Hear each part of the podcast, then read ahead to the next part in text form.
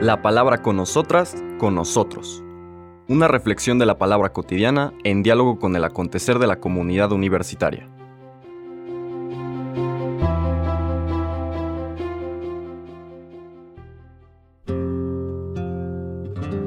Hola, buenos días. Bienvenidas, bienvenidos a la palabra con nosotras, con nosotros.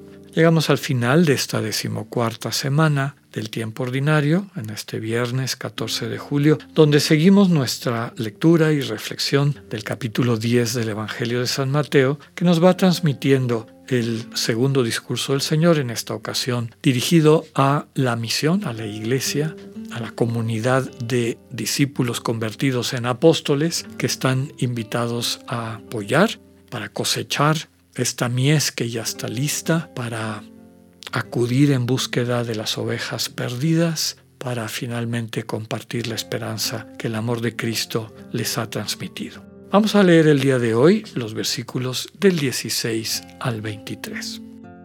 En aquel tiempo Jesús dijo a sus apóstoles, Yo les envío como ovejas entre lobos. Sean pues precavidos como serpientes y sencillos como las palomas. Cuídense de la gente porque los llevarán a los tribunales, los azotarán en las sinagogas, los llevarán ante gobernadores y reyes por mi causa. Así darán testimonio de mí ante ellos y ante los paganos. Pero cuando los entreguen, no se preocupen por lo que van a decir o por la forma de decirlo, porque en ese momento se les inspirará lo que han de decir. Pues no serán ustedes los que hablen, sino el Espíritu de su Padre el que hablará por ustedes. El hermano entregará a su hermano a la muerte y el padre a su hijo. Los hijos se levantarán contra sus padres y los matarán. Todos los odiarán a ustedes por mi causa, pero el que persevere hasta el fin se salvará. Cuando los persigan en una ciudad, huyan a otra. Yo les aseguro que no alcanzarán a recorrer todas las ciudades de Israel antes de que venga el Hijo del Hombre. Palabra del Señor. Lo que acabamos de escuchar, ya comentábamos, sigue siendo parte de este gran discurso que da las instrucciones de cómo los discípulos convertidos en apóstoles pueden ir a trabajar a la mies, pueden ir a llevar la buena noticia, aquella buena noticia centrada en el amor compartido, quien entrega su vida amando, que han recibido gratuitamente. De esa misma manera, llenos de ese dinamismo del amor que vive en sus corazones y que desborda y fluye hacia los demás, entregan gratuitamente los dones que Dios les ha confiado en la manera como el Señor les invita a hacerlos, la forma concreta de amar en cada día de sus vidas. Hoy vemos que a la par, ayer ya aparecía cuando describía que al entrar a una comunidad buscaran una casa de personas reconocidas como abiertas al misterio de Dios, a la experiencia de fe, con una sensibilidad de trascendencia, y ahí les compartieran esa paz. Ayer subrayábamos también que no era meramente llegar y un discurso, la paz sea contigo, era una comunicación vital, desde la actitud, actitud de quien no se considera dueño ni rico ni nada, sino que tiene un mensaje de quien provee todo lo necesario para que ese mensaje se lleve a cabo, y que entonces en cada comunidad donde llegaran empezaran a sembrar esta semilla de la esperanza, de la paz que transmite el amor que se abre y se ofrece al prójimo con toda naturalidad. Ya subrayaba el texto de ayer que no siempre serían acogidos no hay ninguna garantía de que efectivamente quienes sean destinatarios de esta comunicación de esperanza estén en condiciones de acogerla. Dice con tristeza que quienes no la acojan no van a poderse beneficiar por ese testimonio de amor, por esa presencia del amor compartido que da vida.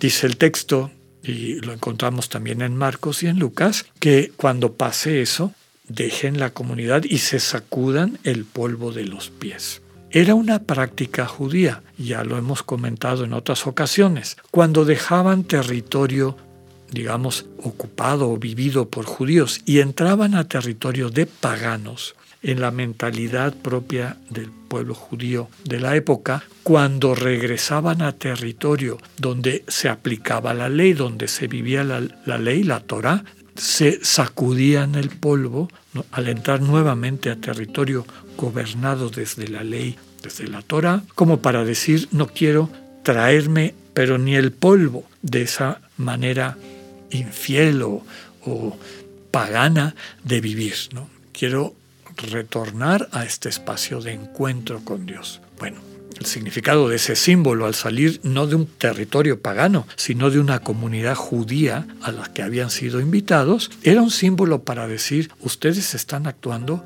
como paganos. Lucas en particular dice, sacúdanse el polvo de los pies como llamada de atención, porque finalmente es un dolor para el que está inhabitado del amor de Cristo, ver a un hermano que se cierra a esa oferta de amor. No es capricho, ni berrinche, ni molestia en ese sentido. Es tratar de llamar la atención. En el caso de Mateo, pues le brota un poquito la actitud este, farisaica y viene la amenaza. Al final de los tiempos les va a ir peor que a Sodoma y Gomorra.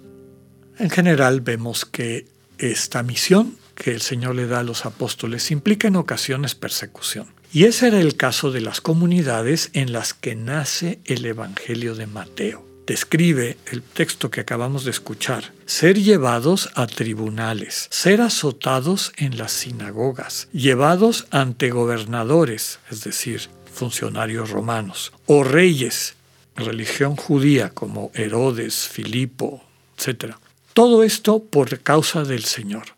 Eso le estaba pasando a los cristianos en el momento en que se escribe el Evangelio, en la década entre el 70 y 80 después de Cristo, después de la vida del Señor, del nacimiento del Señor. Entonces, están siendo expulsados, maltratados, sacados de esa comunidad judía en la cual habían participado, como una más de las este, comunidades que se percibían como hermanas. Ya hemos dicho que en el proceso de consolidación del judaísmo después de la destrucción del templo en el año 70, pues viene esta búsqueda de uniformar la práctica, etcétera, la religiosidad del pueblo judío desde una de las puestas religiosas de la época. Existían saduceos, fariseos, celotas, esenios, etcétera. Y es la tradición farisea la que sirve de referente para definir lo que de ahí en adelante implica ser parte del pueblo de Israel. Entonces todos aquellos que entusiasmados y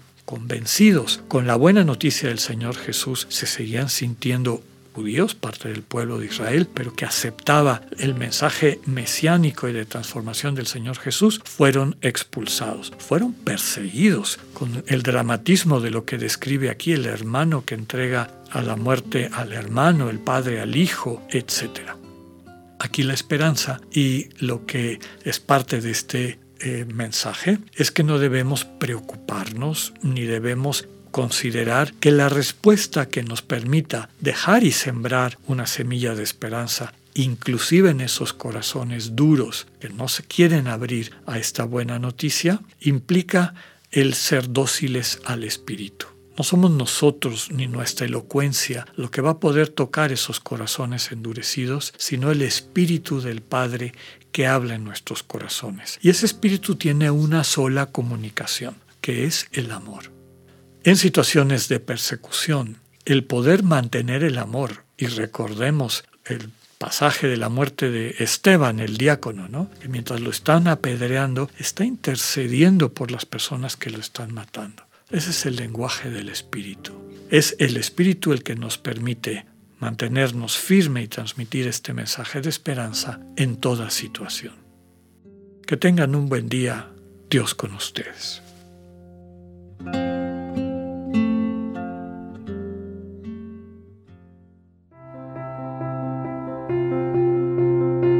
Acabamos de escuchar el mensaje del Padre Alexander Satirka. Escúchalo de lunes a viernes a las 8.45 de la mañana por radioiberoleón.com, a través de nuestra app gratuita para iOS y Android o por Spotify. Esta es una producción de Radio León en colaboración con el ITESO, Universidad Jesuita de Guadalajara.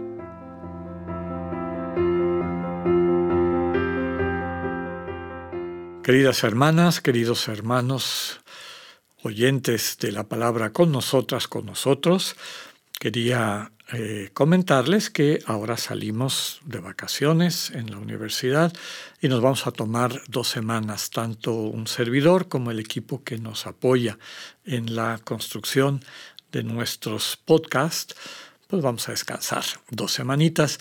Retomaremos nuestro encuentro con ustedes el día lunes 31 de julio. Que tengan dos semanas muy bendecidas. Que Dios siempre esté con ustedes.